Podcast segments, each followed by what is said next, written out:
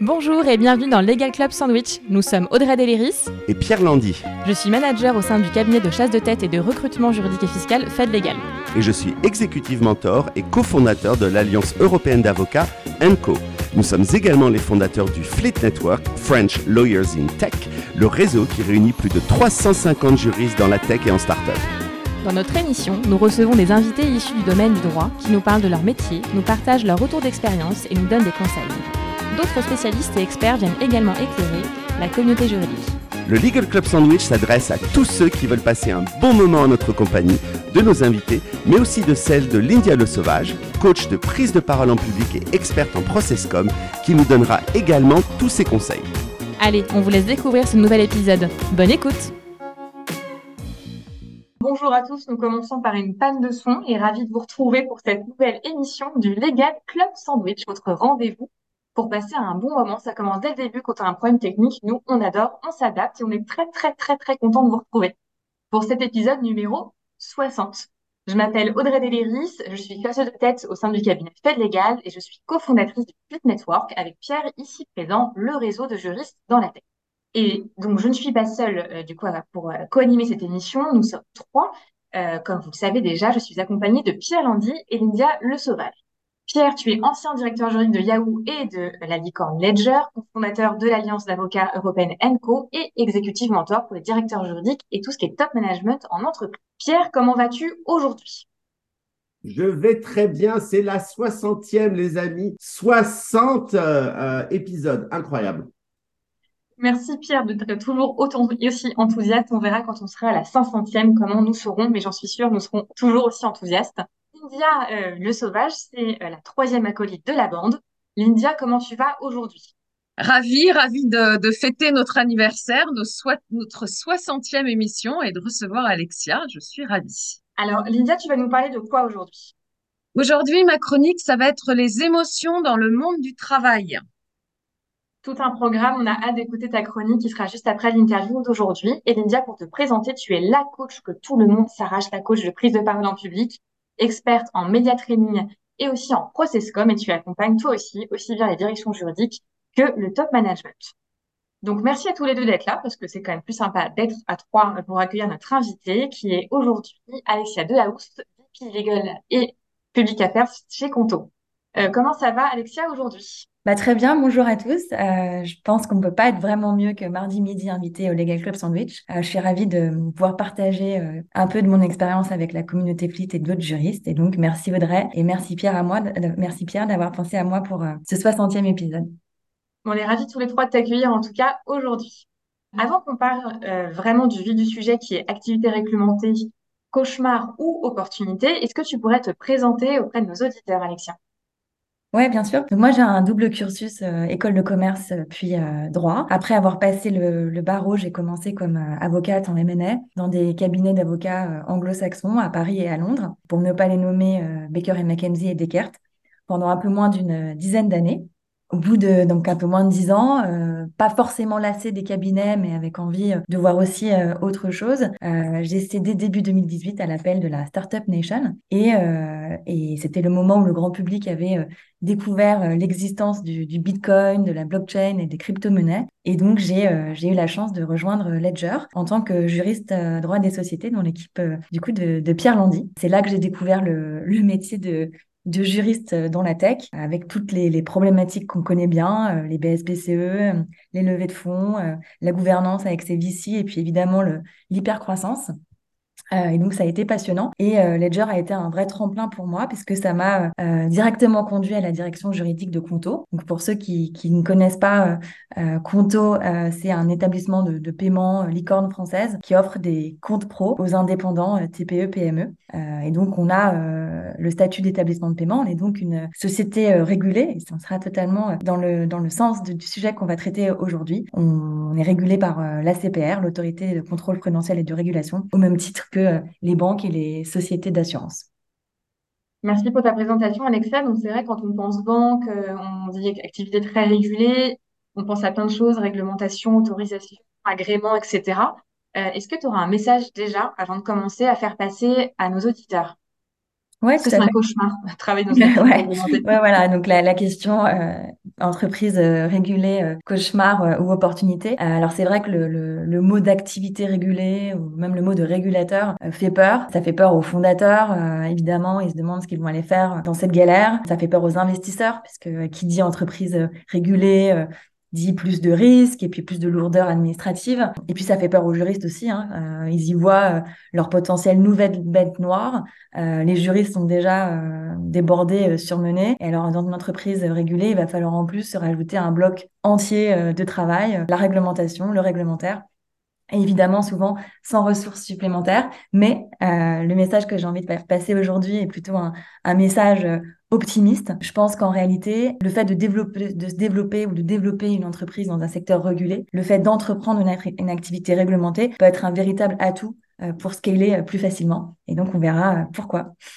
En tout cas, ce qui est vraiment marrant, Alexa, c'est que tu es presque passé, j'ai envie de dire, du Far West euh, avec la blockchain, le Bitcoin, etc. L'activité réglementée, c'est le grand écart dans toute sa splendeur.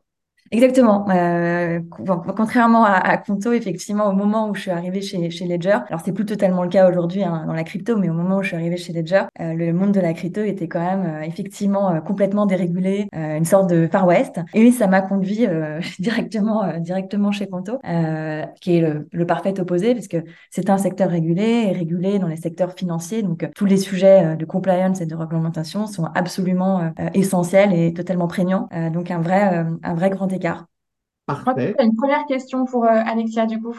Oui, enfin non, c'est ça, je me demandais, euh, Conto, euh, parce que j'ai vu beaucoup de pubs, il y en a, il y a pas mal de pubs en ce moment et tout. Vous êtes nombreux, il y a combien de salariés, combien de, enfin c'est quoi un peu les stats avant peut-être qu'on rentre dans le vif du sujet?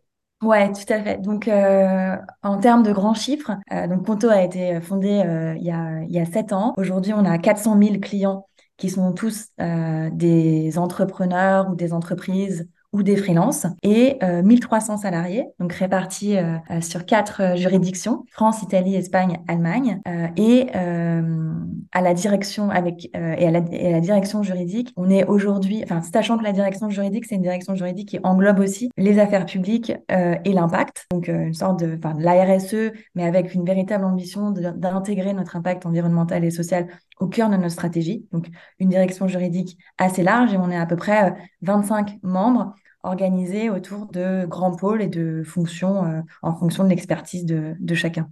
Ok, bah, écoute, euh, merci pour cette présentation. Moi, je vais me lancer avec une première question. Alors, vous avez remarqué, hein, si vous êtes des auditeurs de Legal Club Sandwich depuis un moment, on aime bien mettre des titres un peu euh, accrocheurs. Euh, en, en, anglais, je crois qu'on dit clickbait. Et donc, évidemment, on a utilisé le mot cauchemar dans l'émission de, de, de, pour l'émission d'aujourd'hui. Donc, est-ce que, bon, ma première question, c'est le fait de, de, travailler dans un secteur réglementé qui est donc ultra complexe. On, on, a les mots qui viennent en tête. Tu l'as dit tout à l'heure, c'est la lourdeur administrative les process. Est-ce que c'est pas juste, quand on dit ça, juste la définition du cauchemar pour un juriste, Alexia? Ouais.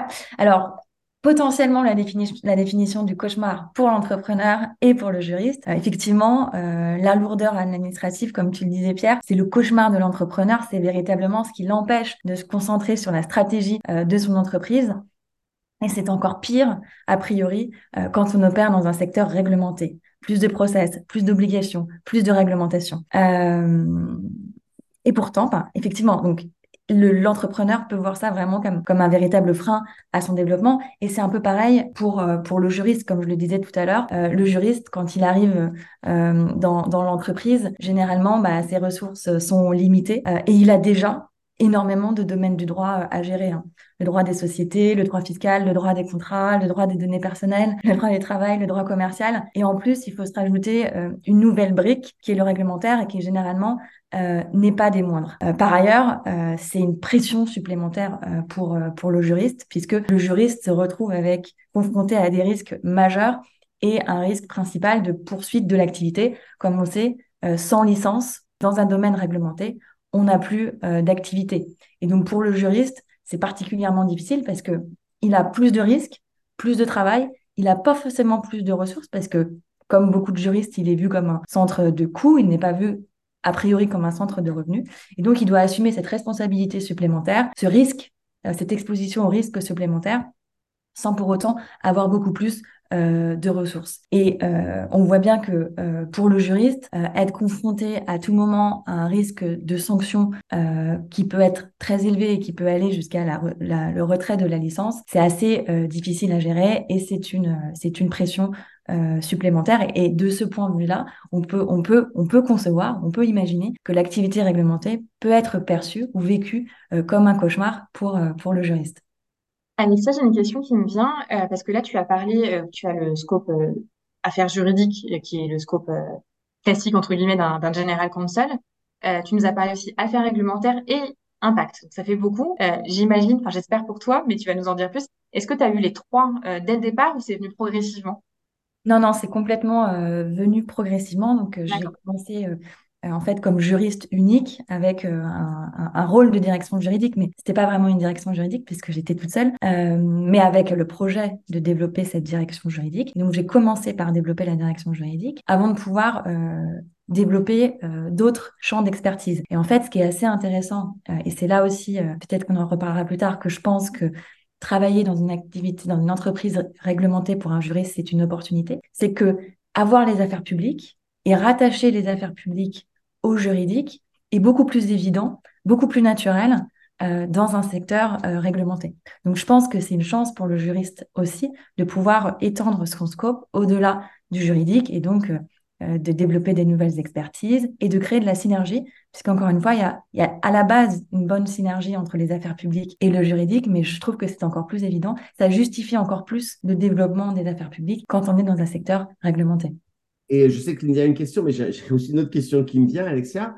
Donc, on se remet, tu, tu, tu, tu, es chez Ledger, tu as cette opportunité qui arrive, tu sais que c'est une activité réglementée, tu n'as donc pas d'équipe encore, tu sais que tu vas être juriste unique, tu sais que ça va être compliqué. C'est quoi, qu'est-ce qui motive quelqu'un de se dire, mais non, en fait, euh, ça va être un truc ultra compliqué, un challenge de fou, un potentiel cauchemar, et, euh, et pour autant, tu savais Enfin, c'est quoi le driver à ce moment-là de, de, de, se dire on y va, euh, on se plonge, Ouais. Euh, alors, je pense qu'il y avait quand même euh, une part euh, d'insouciance, c'est-à-dire que je ne savais pas totalement tout ce qui m'attendait et parfois je me dis bah heureusement. Et mais il y avait quand même, en fait, j'avais beaucoup aimé l'expérience de la de la scale-up déjà chez Ledger. je comprenais dans quelle mesure, enfin en tout cas, j'en avais vécu l'excitation, l'hypercroissance, les projets dans tous les sens. Et ça, ça m'avait plu. Et donc, en arrivant chez Conto, j'imaginais la même chose. Donc il y avait une part d'insouciance, je ne me rendais pas compte de tout ce qu'il allait avoir à faire et à produire, et personne ne pouvait s'en rendre compte. Euh, et euh, d'un autre côté, euh, une forme d'excitation d'avoir à revivre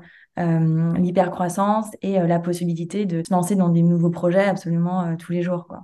Ce que je trouve génial, voilà, c'est, je veux juste dire ça, c'est qu'il faut, il faut y aller, quoi. Il faut le côté mm. il ne faut pas se poser 3000 questions quand on a une opportunité pareille. C'est génial, il faut y aller, puis après, on, on apprend. Exactement. Exactement. Super, euh, super inspirant, je veux dire, inspiring. C'est mon côté Jean-Claude Van Damme qui revient. Lindia, je me tais, je sais que tu as une question. Et Alexia, ça fait 4 ans aujourd'hui, je crois, que tu es chez Conto. Ouais, un peu plus maintenant. Euh, ça va faire ouais, 4 ans. 4 ans. Et, et, vous êtes combien aujourd'hui dans l'équipe alors? Alors, équipe juridique, on est, enfin, équipe juridique affaires publiques et impact, on est 25, euh, sachant qu'aujourd'hui, la partie juridique représente la plus grande majorité de l'équipe. C'est du 20, 25, quoi, 24, quoi. Belle équipe. Alors justement, euh, on a vu la partie, euh, la, partie cauchemar chez les juristes, tu, tu l'as développée. Maintenant, euh, tu vas peut-être nous, nous, expliquer ce qui fait pour toi de cette activité réglementée une opportunité. Ouais, sachant que je pense que c'est une opportunité pour l'entreprise, euh, et je trouve que c'est une opportunité aussi pour le juriste. Euh, mais euh, du point de vue de l'entreprise, en fait, le fait d'opérer dans un secteur réglementé, forcément, prépare mieux l'entreprise aux différentes étapes clés de son développement. Et si on le prend à, l'inverse, arriver non préparé sur le plan juridique et de la conformité à des moments clés du développement de l'entreprise, comme par exemple à une levée de fonds, c'est véritablement un casse-pipe. Donc je suis convaincue hein, que ce qui peut empêcher une entreprise de scaler, il y a beaucoup d'entreprises qui se lancent, la French Tech est dynamique, mais ce qui peut euh, euh, empêcher une entreprise de scaler, c'est son manque de préparation sur le plan juridique et de la conformité par rapport à des moments charnières du développement où il ne faut pas se louper.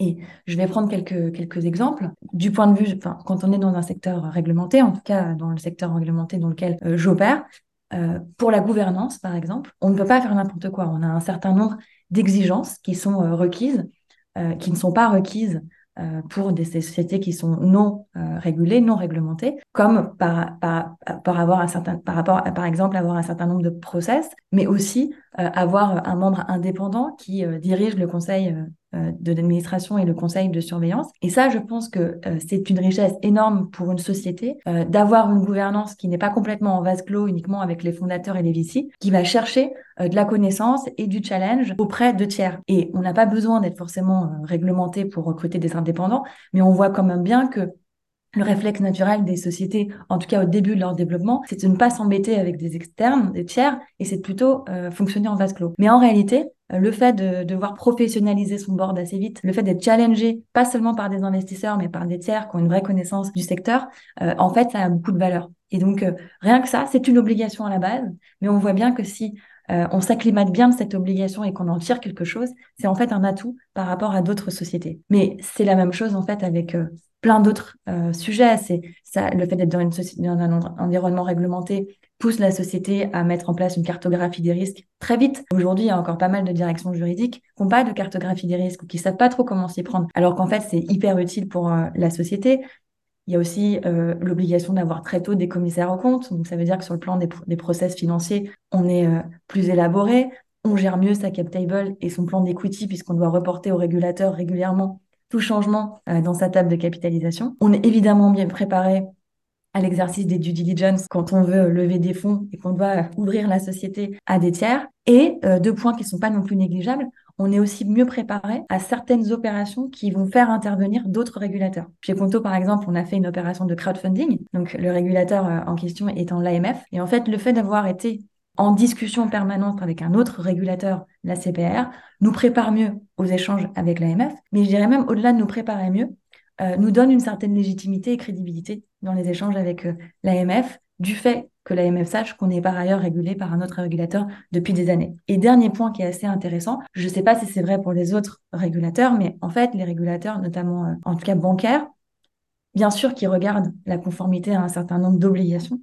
mais ils regardent aussi la robustesse du business model. Et ça, c'est essentiel en fait. La licence, c'est pas seulement je check la box et j'ai respecté mes ratios financiers, mais c'est aussi est-ce que j'ai le business model suffisamment, suffisamment robuste pour mériter la licence que j'ai. Et ça, en fait, c'est une aide énorme parce qu'on sait très bien que le fait de confronter à l'épreuve du régulateur son business model va souvent nous permettre aussi d'en voir les lacunes ou euh, même de le faire euh, progresser euh, puisqu'on a eu ce, challenge, en fait, le regard du, du régulateur.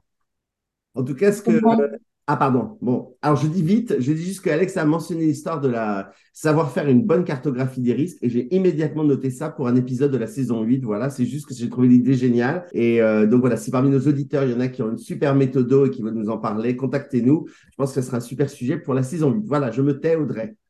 Pas de souci, Pierre, mais toujours en effet très preneur de très bonnes idées pour la suite. Donc, euh, pas de teasing, il y aura peut-être une saison 8, mais euh, l'avenir nous le dira très vite.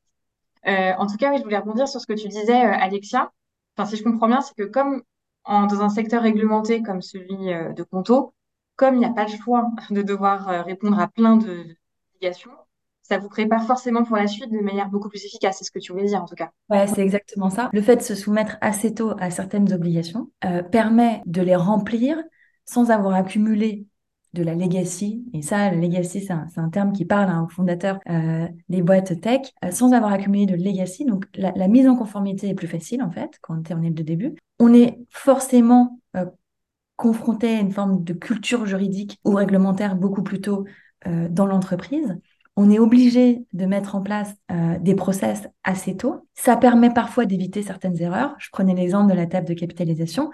ma table de capitalisation, elle ne peut pas souffrir d'aucune erreur ou d'approximation puisque tous les trois mois, le régulateur la check. Et en plus, j'ai des commissaires aux comptes qui ont une obligation, même pour une société quand elle est de petite taille. Et donc, on évite de traîner toutes ces lacunes-là. On arrive mieux préparé face à une levée de fonds, face à une IPO, face à des opérations euh, de croissance externe. Et euh, là où, euh, par exemple, pour prendre l'exemple de, de, l'IPO, euh, on imagine toujours que la marche à gravir pour arriver, pour devenir une société publique est énorme, et c'est le cas, elle est énorme, mais j'imagine que quand on arrive déjà un peu mieux préparé, la marche à gravir à la fin est moins haute. Donc, on peut aller potentiellement plus vite. Et comme on sait que le, timing, le temps, la rapidité d'exécution sont essentiels dans le développement d'une scale-up, bah, c'est forcément un atout. Ok. Alors, et tu le disais en préambule, donc on a déjà un petit peu la réponse, c'est en effet une opportunité pour la société en elle-même d'être dans un secteur réglementé, mais c'est aussi une opportunité pour le juriste. Euh, parce que là, tu es passée toute seule à une équipe euh, du coup de 25 personnes, c'est juste énorme en très peu de temps, en 4 ans. Est-ce que tu peux nous dire, toi, ce que tu en as ressenti et ressorti en tant que juriste, justement? Ouais, donc le, le, premier point, c'est la, la question euh, de la culture. C'est vrai que euh, la culture du top management, mais aussi des, des opérationnels en matière juridique et réglementaire, elle est forcément plus importante. Donc on n'a jamais, enfin on peut toujours en avoir, mais je pense qu'on a beaucoup moins d'échanges qui sont des totales dialogues de sourds avec des opérationnels ce qu'on peut peut-être avoir euh, dans un secteur non régulé, euh, où justement c'est un peu le Far West, et euh, quand on arrive avec son langage juridique, on ne peut pas être écouté, personne ne comprend. Là, c'est quand même un peu différent. Les opérationnels, ils baignent dans une certaine culture juridique et réglementaire, ils sont déjà dans le bain, ils sont forcés d'être dans le bain. Donc ça, c'est le premier point. C'est agréable d'arriver dans une culture juridique qui est donc une culture plus accueillante pour le juriste. Le, le, deuxième point, c'est aussi c'est en termes de positionnement pour, le juriste. Je disais que c'était une pression tout à l'heure euh, de pouvoir être exposé à des sanctions, euh, d'avoir un régulateur euh, qui nous observe. C'est une pression supplémentaire. Les risques sont plus gros, mais en même temps, ça veut aussi dire, si on voit le verre à moitié plein, que le juriste est garant de la poursuite de l'activité. Et forcément, c'est valorisant pour le juriste et ça lui permet de trouver un positionnement plus central et plus stratégique dans l'entreprise. Le, le, corollaire de ça, et évidemment, il faut pas trop en jouer, mais cela permet aussi d'avoir un vrai argument d'autorité à faire valoir dans un certain nombre d'arbitrages avec d'autres directions. Quand euh, la licence est en jeu, il n'y a pas de discussion, puisque sans licence, il n'y a plus d'activité. Évidemment, il ne faut pas en jouer, et il faut l'utiliser cet argument quand ça a véritablement du sens, il faut l'utiliser avec un minimum d'intégrité, mais dans un certain nombre d'arbitrages qui sont utiles pour la société, c'est quand même une façon aussi pour le juriste d'asseoir une forme d'autorité.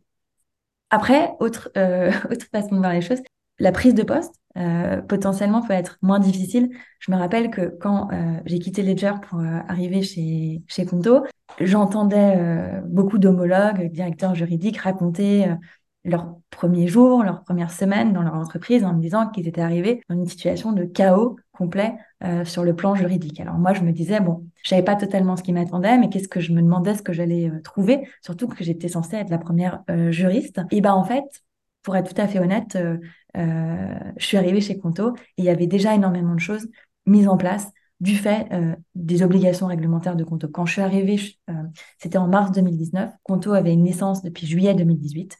Et donc, depuis juillet 2018, il y avait énormément de choses qui avaient déjà été mises en place sur le plan de la conformité et même sur le plan du juridique. Pas par des juristes, mais il y avait déjà un certain niveau d'exigence. Et donc, je ne dis pas que la prise de poste a été euh, qu'une partie de plaisir, il y a eu aussi des difficultés, mais en réalité, je n'ai pas constaté, je n'ai pas vécu euh, le sentiment d'être euh, submergé absolument et le sentiment d'un chaos autour de moi. Je dirais que la machine juridique et réglementaire était déjà en marche quand je suis arrivée chez Conto.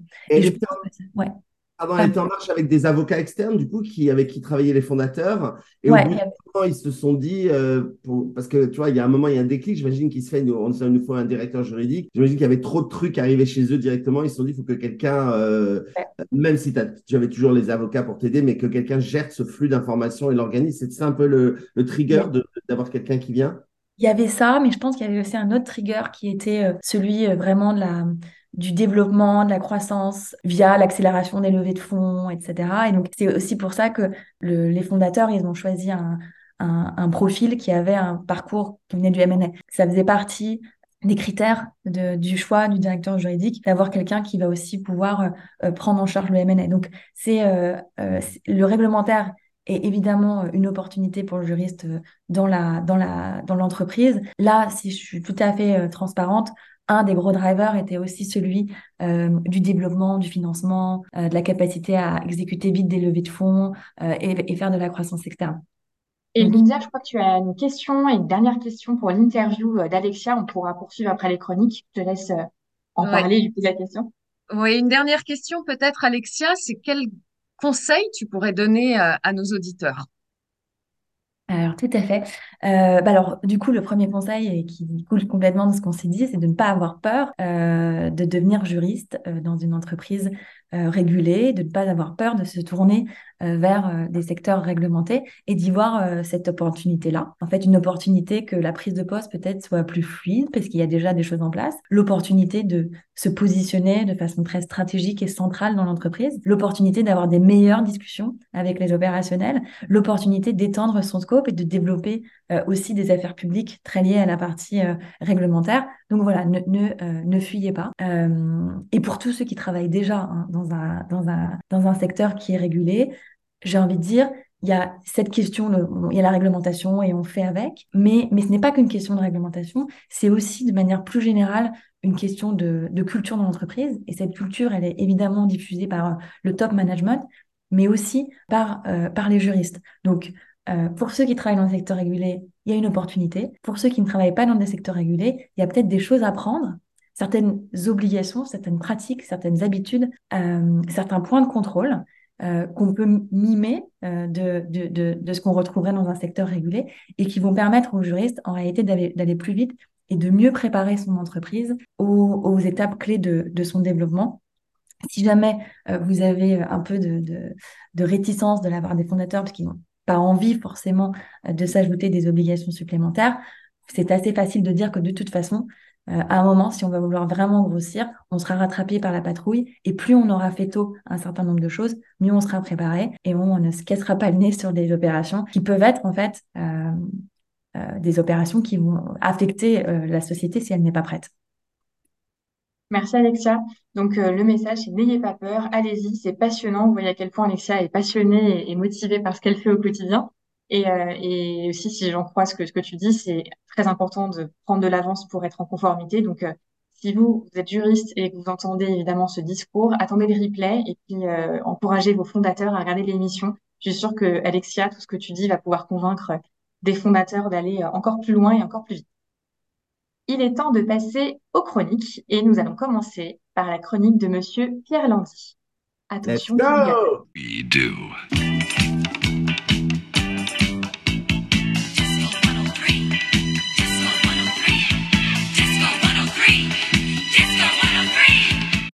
Pensais, je suis en train d'imaginer les gens qui regardent l'émission pour la première fois, qui savent pas qu'il y a un jingle, qui voient un dingue danser sans musique, savent se dire mais où, est-ce que je suis? Euh, Désolé euh, tout le monde. Euh, et d'ailleurs, on posera, j'ai vu que certains de vous ont posé des questions dans le chat pour Alexia. On, posera ces questions à Alexia juste après les chroniques. Et donc en parlant de chroniques, eh bien moi aujourd'hui, pour une fois, je vais non pas m'adresser à vous juristes, mais je vais m'adresser aux chefs d'entreprise qui euh, se pose des questions sur euh, à quoi elle sert donc cette euh, bonne vieille équipe juridique? Eh bien, voilà, que vous soyez une grande entreprise ou, une start-up en pleine expansion et vous avez maintenant une équipe juridique, eh bien, celle-ci, elle joue, vous l'avez compris, un rôle essentiel dans la protection de vos intérêts, dans la gestion de vos risques. Mais comment, eh bien, optimiser leur contribution? Et comment cette contribution peut vraiment aider à la réussite de votre entreprise? Alors, je vais vous donner quelques trucs et astuces. Vous savez que j'aime bien fonctionner euh, comme ça. Alors la première, eh bien, intégrer votre équipe juridique dès le départ. Euh, une, euh, une, intégration précoce de l'équipe juridique euh, permet d'anticiper, Alexa en a parlé, euh, les enjeux légaux, d'éviter les contretemps qui vont peut-être survenir en cours de route. Et, et j'ai envie de dire, dès que la société commence à prendre une certaine forme, commence à avoir eu peut-être sa première levée de fonds, sa série A, il est bon de commencer à avoir son juriste pour ben, voilà, balayer les plus grandes les, les plus grandes problématiques. Et puis euh, voilà, dès que vous avez des, des, nouvelles initiatives, des nouveaux projets, des nouveaux produits, des nouvelles idées, euh, eh bien, intégrez votre juriste dès le début. Plus vous le faites tôt, euh, mieux ça se passera. Deuxièmement, considérez votre équipe juridique comme un partenaire stratégique. et vous savez, pour ceux qui suivent Club Sandwich, je dis toujours votre trusted advisor, votre espèce de Richelieu qui vous souffle euh, des, des, idées euh, dans, dans, dans, les oreilles. Euh, le département juridique, bien sûr, c'est des connaissances, c'est des compétences, mais ils peuvent vous offrir aussi, vos juristes, des insights précieux qui vont au-delà de la simple conformité, de la simple réglementation. Euh, ils peuvent aider à orienter la stratégie de l'entreprise. Pensez à, voilà à cet œil neuf, à ce le bon sens près de chez vous euh, qu'ont les juristes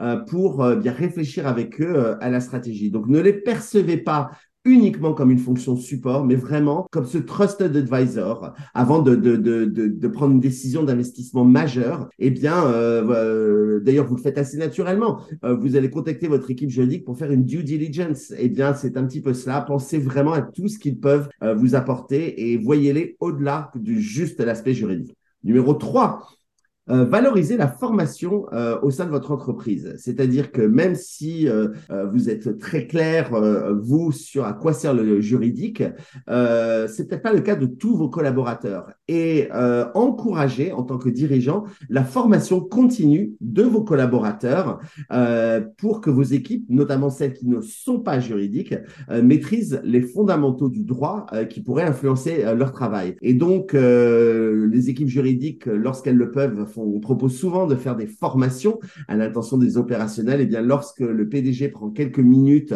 euh, pour euh, introduire la présentation et pour expliquer l'importance euh, de suivre cette petite formation, et eh bien, généralement, vous allez avoir plus d'attention des opérationnels et à charge après pour le juriste de faire que ces présentations soient créatives, fun, intéressantes, etc.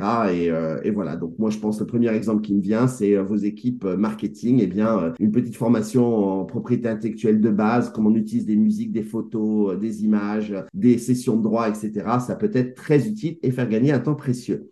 Numéro 4, intégrer la vision juridique dans la stratégie globale. C'est-à-dire que, eh soyez sûr que plus l'équipe juridique est informée, plus elle est informée en amont, plus elle est à même de prévenir les risques qui peuvent survenir. Donc là, vous me voyez arriver avec mes grands sabots, bien évidemment. Le directeur juridique est au COMEX et reporte directement au CEO pour être au cœur de la stratégie juridique de l'entreprise dès le départ. Voyez vos négociations, c'est mon point suivant, comme une opportunité stratégique. Vous savez, une discussion, une négociation, c'est pas toujours une bataille euh, entre deux personnes et un qui doit gagner et l'autre qui doit être écrasé. Souvent, au contraire, eh bien, c'est une dynamique euh, entre euh, deux of course, vision euh, différente, mais euh, ou avec des buts différents. Mais votre juriste peut être celui qui va permettre euh, qu'on trouve des solutions mutuellement bénéfiques, des intérêts communs. Et l'attitude purement défensive n'est pas toujours celle qu'il faut demander à votre juriste, mais demandez-lui plutôt d'être celui qui va permettre de résoudre les problématiques. Que vous dire d'autre encore? Je fais attention au temps, je le sais, donc je vais assez vite, mais voilà, pensez, pensez à, aux synergies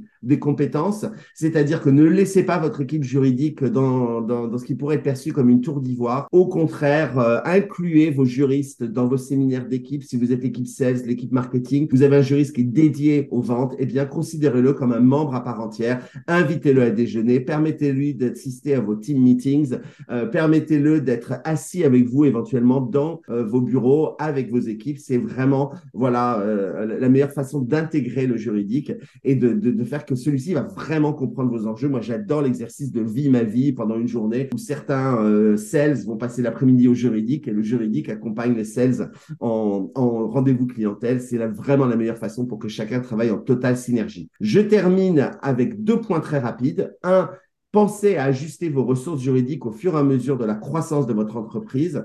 Euh, Alexa l'a très bien mentionné. Elle était toute seule au début. Maintenant, ils sont 23. En même temps, Conto n'est pas la même chose quest ce qu'il a été il y a quatre ans. Et euh, les euh, fondateurs ont accompagné la croissance, leur croissance avec une croissance en parallèle, j'ai envie de dire, de l'équipe juridique. Euh, voilà. Et puis, évidemment, au début, si ça met un petit peu de temps à se lancer, votre croissance, eh bien, pensez à des mécanismes. J'en ai déjà parlé dans des précédentes chroniques pour vos conseils extérieurs qui sont euh, malignes. Pensez au système de virtual secondment, c'est-à-dire des, des, détachements où les avocats viennent pas vraiment chez vous, ce qui leur fait perdre beaucoup de temps, mais travaillent avec des packages d'heures. Pensez à négocier des deals si vous êtes une petite entreprise où les fees d'avocats vont augmenter au fur et à mesure de vos levées de fonds. Comme ça, il y a une espèce de win-win entre le cabinet et euh, la société. Voilà, soyez un peu créatifs. Et enfin, pour terminer, euh, eh bien, les erreurs comme les succès euh, de votre euh, équipe juridique sont des occasions d'apprentissage. Donc, cultivez cette, cet esprit de continuellement apprendre. Faites des post-mortem euh, et voilà, intégrez à chaque, à chaque instant votre équipe juridique. Voilà, c'est un petit peu tous les conseils que j'avais envie de donner cette fois-ci aux chefs d'entreprise et j'espère que ça sera utile et que vous, juristes, vous leur passerez le podcast et leur direz de foncer à la minute, je ne sais trop combien, pour qu'ils écoutent cette partie du podcast. Merci à tous. Merci Pierre, mais en fait, écoutez tout le podcast parce que les conseils d'Alexia, ceux de Pierre, plus ceux de Lydia à venir, là, vous serez au top du top. Et je rappelle d'ailleurs, après cette longue chronique passionnante de Pierre, euh, que, après on passe à Lydia, que euh, le Legal Club Sandwich ne s'adresse pas uniquement aux juristes. Vous êtes évidemment bienvenus. Si vous n'êtes pas juriste, tout le monde est bienvenu ici, donc euh, on compte sur vous. Et maintenant, Jingle. de le mentionner, je, je, me suis toujours inquiet pour l'agenda des, des, des dirigeants, mais tu as raison à l'India maintenant. Top jingle.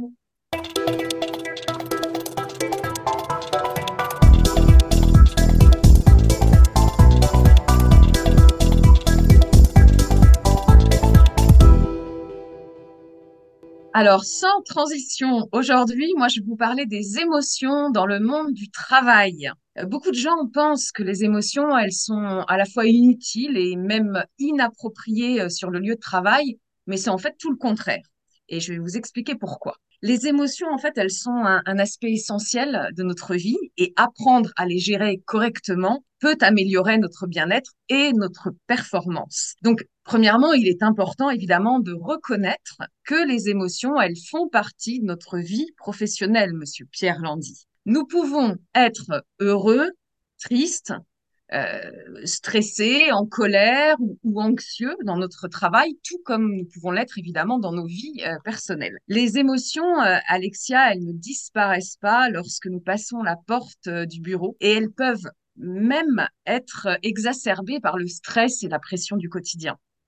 Cela signifie que nous devons apprendre à les gérer efficacement pour éviter qu'elles ne nuisent à notre travail ou à nos relations professionnelles. Alors, la première étape, la première étape pour gérer les émotions, c'est de les reconnaître. On a souvent tendance, Audrey, à ignorer nos émotions ou à les refouler.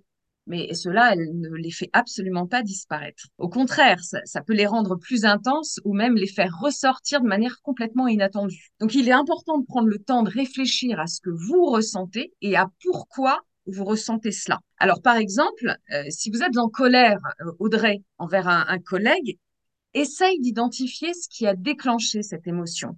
Quels sont les faits et comment tu peux répondre de manière constructive.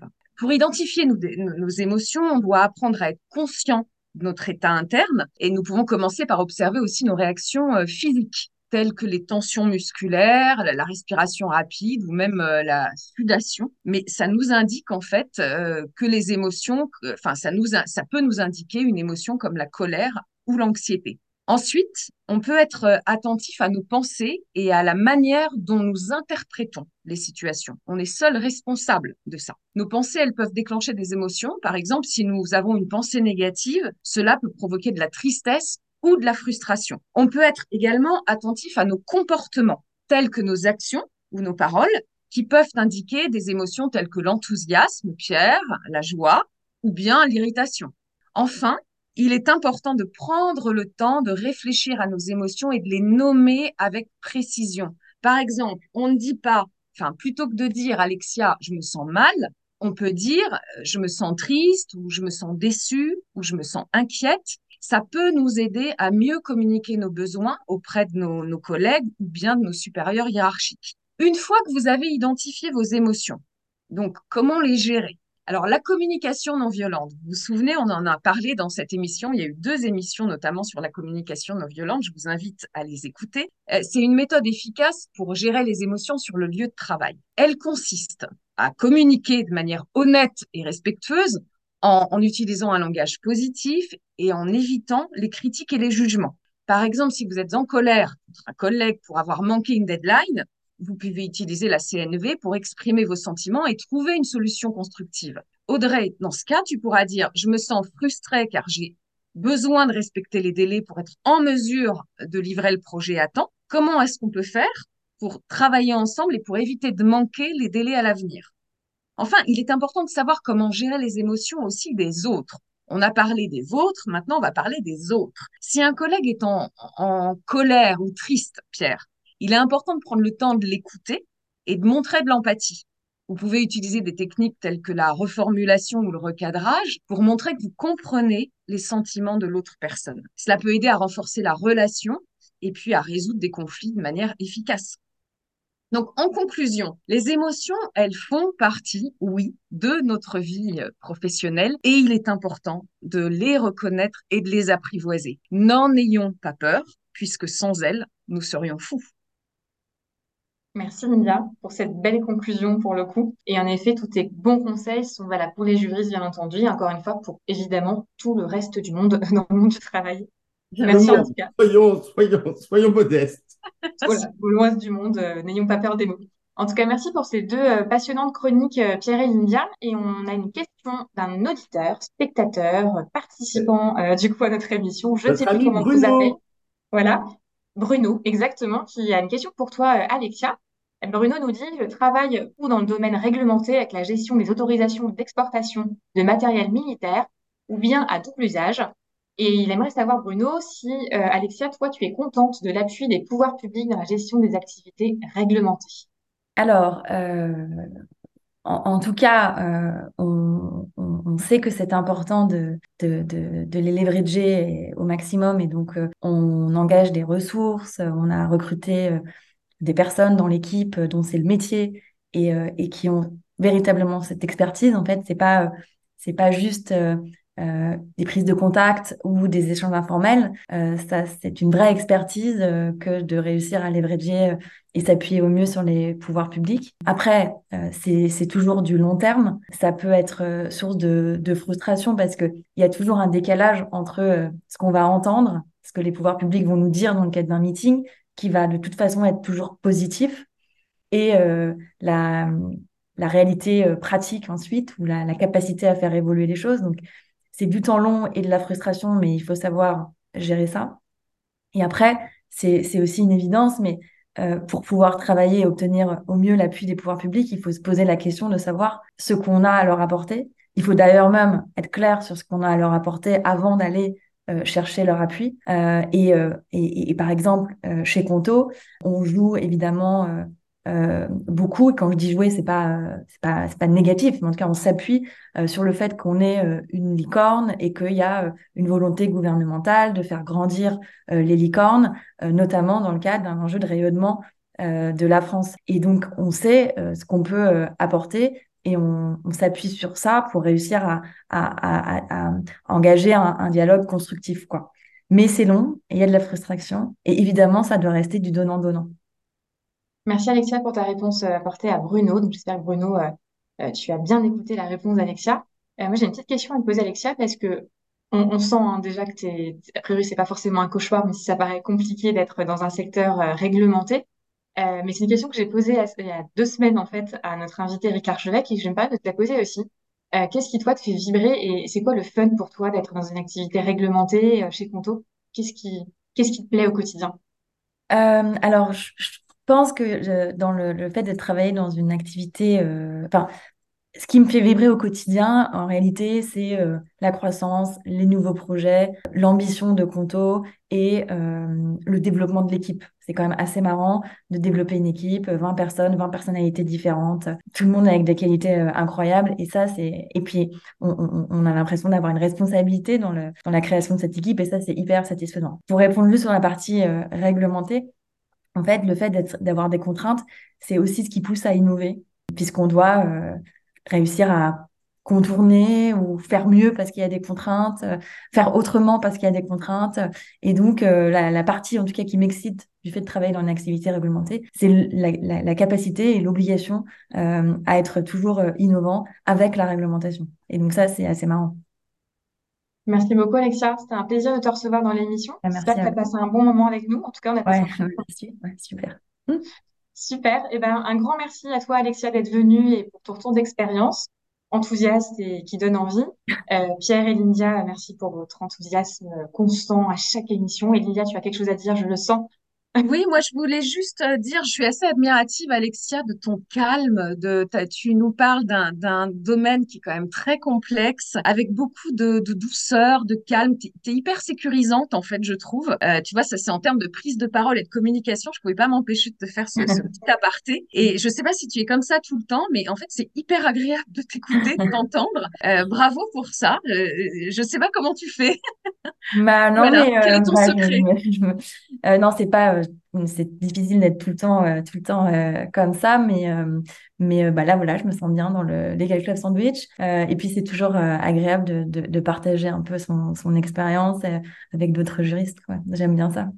plaisir partagé parce qu'on sent vraiment que ça vient de, de... ouais, ouais, c'est, c'est là, quoi. C'est très agréable. Mm. Merci.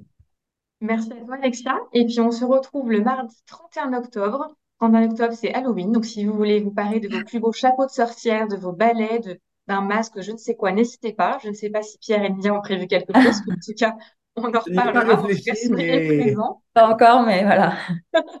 Ne Soyez lance pas présents. Pierre. Ne lance pas de terre sur cette idée, Audrey, s'il te Oh, plaît. l'i- L'idée m'amuse. Je ne sais pas si je pourrais, mais l'idée m'amuse. en tout cas. Soyez présents le 31 octobre à midi pétante pour la prochaine émission. On sera à la, numé- à la numéro 61. Merci encore Alexia, merci Lydia et Pierre, merci à tous et on vous souhaite une bonne journée. À très vite. Très vite. Bon appétit à tous. À bientôt. Merci de nous avoir écoutés. Si l'épisode vous a plu, pensez à nous mettre une super note au podcast sur toutes les bonnes plateformes. On compte sur vous aussi pour parler de Legal Club Sandwich autour de vous. Enfin, rejoignez notre page sur LinkedIn. À très bientôt pour une nouvelle émission. À bientôt